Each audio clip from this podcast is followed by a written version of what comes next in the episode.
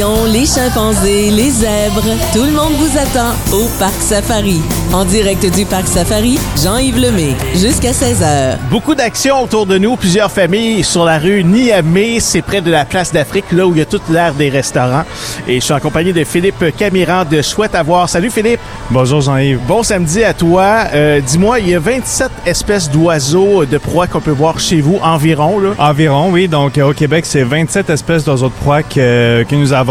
Euh, donc moi, je viens de Chouette à voir, puis à Chouette à voir, on a au moins un peu plus qu'une vingtaine de ces, euh, ces espèces-là qu'on peut euh, observer euh, sur le site. Chouette à voir, c'est la vitrine de l'Union québécoise de réhabilitation des oiseaux de proie. Notre mission numéro un, c'est de soigner, de réhabiliter les oiseaux de proie blessés, malades ou même orphelins partout dans la province. Et euh, la mission numéro deux, c'est de faire de l'éducation, de la sensibilisation auprès du, euh, du grand public sur c'est quoi un oiseau de proie, euh, qu'est-ce qu'on doit faire quand on en trouve un euh, près de chez nous ou encore lorsqu'on en trouve un blessé, puis euh, comment adopter des bonnes euh, pratiques pour euh, éviter justement qu'on on en retrouve blessé, faire en sorte qu'on puisse euh, aider les populations à croître? Parce qu'au courant du siècle dernier, il y a eu un grand déclin sur chez les 27 espèces. Donc le but est de faire en sorte que les populations continuent de monter.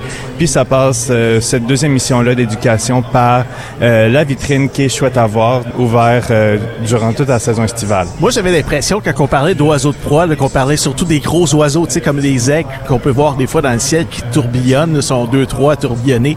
Ben, il y en a des plus petits. Il y a des petits faucons, mais il y en a des plus petits que ça encore. Oui, euh, donc c'est sûr que lorsqu'on pense euh, oiseaux de proie, on pense tout de suite euh, aux aigles comme l'aigle royal, à tête blanche, mais on en a de toutes les tailles, toutes les formes, toutes les grosseurs.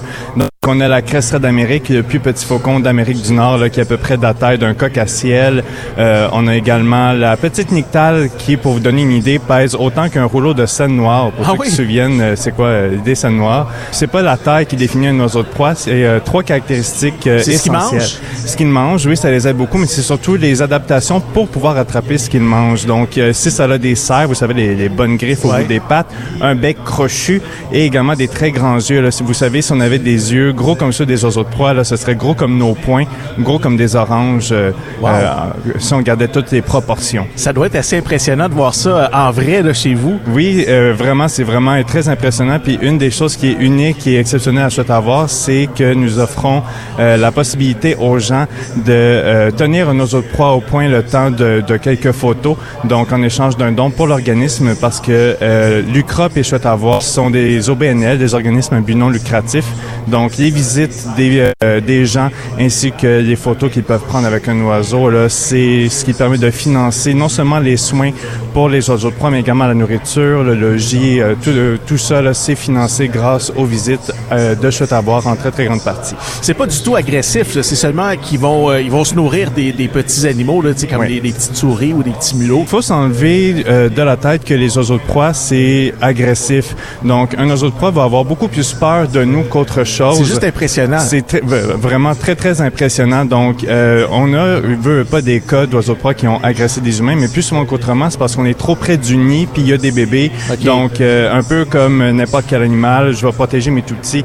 Donc, c'est ce- quand il y a des, euh, des recensements d'agression oiseaux de proie humains, c'est pas mal tout le temps ça. À Un- cause du nid. à cause du nid. Donc, généralement, là, euh, il y a certains parcs qui vont dire ne passez pas par là. Il y a un nid, euh, admettons, de Grand-Duc. Oui. Donc, pour, euh, les- de un, que les parents puissent se concentrer sur les tout-petits puis éviter ce genre d'incidents fâcheux. Là, Tu veux pas te faire attaquer par ça? Non, ça pas doit être assez impressionnant, ça doit Pas- faire peur. Ça, ça, doit- euh, ça doit, oui, moi ça m'est jamais arrivé, mais euh, mais c'est ça, c'est vraiment d'enlever un peu ce, ce mythe-là parce que les oiseaux de proie ont vraiment très peur de nous. Euh, plus souvent qu'autrement, là, dès qu'ils vont nous voir, ils vont prendre peur puis ils vont euh, vont prendre leurs ailes à leur cou. Et qu'est-ce que tu dis à ceux qui disent, euh, ben faites attention, euh, laissez pas vos animaux de compagnie à l'extérieur, que ce soit un chat ou un petit chien? Est-ce que c'est vrai que les animaux de compagnie peuvent parfois être victimes des oiseaux de proie? C'est une excellente question qu'on a quand même assez souvent. Donc, c'est vraiment très événementiel. Donc, quand ça arrive, là, ça fait les manchettes. Puis plus souvent qu'autrement, c'est parce que le chien ou le chat a été laissé euh, à lui-même là, dans une très grande cour parce que les oiseaux de proie ne vont pas de eux-mêmes venir vers nous. Quand ça arrive, parce que pas ça arrive euh, de temps à autre, c'est des événements. Ouais. Donc c'est souvent un, un jeune de l'année qui est encore en train d'apprendre c'est quoi qui est une bonne proie d'une mauvaise proie. Puis un chien ou un chat, c'est pas une bonne proie. No- euh, normalement là, les euh, Ben, c'est parce de- que c'est assez gros à manger. c'est ça, c'est assez gros, mais euh, mais c'est ça, c'est pas des bonnes, c'est pas des bonnes proies.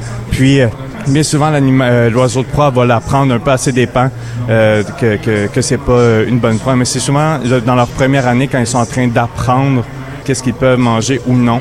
Euh, pour donner une idée, là, c'est arrivé des fois à, à l'Ucrop qu'on a reçu des oiseaux de proie avec euh, des pics de porc-épic dans le bec. Ah Ils oui? ont appris à leur dépens, un porc-épic, c'est pas... On touche pas à ça. On touche pas à ça.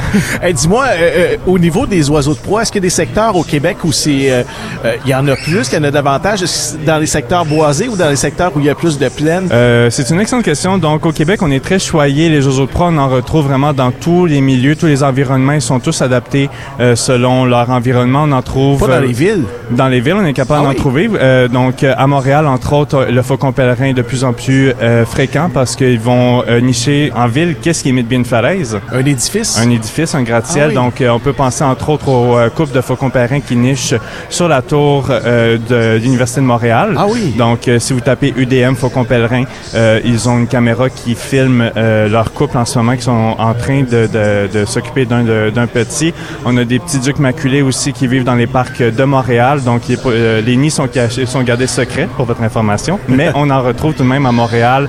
Euh, les faucons émerions vivent souvent très près des banlieues, très près euh, des humains. On est capable de trouver énormément d'oiseaux de proie dans les champs, les prairies. On en a qui vivent dans les montagnes, dans les forêts. Donc, on en a qui vivent dans la toundra, la taille arctique, forêt boréale. Au Québec, on est très choyé. Les 27 espèces sont vraiment très bien réparties. Là. Je, je dirais qu'il y a plus d'endroits où il y a des oiseaux de proie que d'endroits où il n'y en a pas. Et le seul endroit pour les voir toutes ensemble réunies, c'est chez vous. C'est chez nous à Chute-à-Voir, donc au 875 rang Salvaille Sud à Saint-Jude. Chute-à-Voir, c'est vraiment la vitrine. C'est la plus grande collection d'oiseaux de proie vivants au Québec. Et c'est sur le site web chouetteavoir.ca. Là, vous êtes ouvert jusqu'au 27 août environ. Et par la suite, ben, c'est des week-ends principalement et lors des événements, là, des fêtes de travail et tout ça. là. Exactement. Donc, pour la saison estivale, 7 jours sur 7 jusqu'au 27 août. Ensuite de ça, euh, septembre-octobre, on est ouvert euh, les fins de semaine, les jours fériés. Puis, euh, durant la relâche scolaire également, on a nos euh, journées blanches euh, qui, Oui. qui arrivent à, à- à chaque année. Euh, donc, c'est des événements à ne pas manquer. Puis, euh, c'est vraiment une visite pour toute la famille, petits et grands. Là. Euh, chouette à voir, c'est la sortie familiale à faire. Hey, J'invite tout le monde à aller faire un tour s'il vous reste du temps pendant vos vacances. Chouetteavoir.ca. Philippe, un gros merci de ton passage aujourd'hui euh, à Hemingford. Ben merci beaucoup Jean-Yves, c'était vraiment euh, très choyé. chouette. Oui, très chouette en effet. Salut! Merci, au revoir. Venez faire un tour au Parc Safari. On vous y attend jusqu'à 16h avec Jean-Yves Lemay.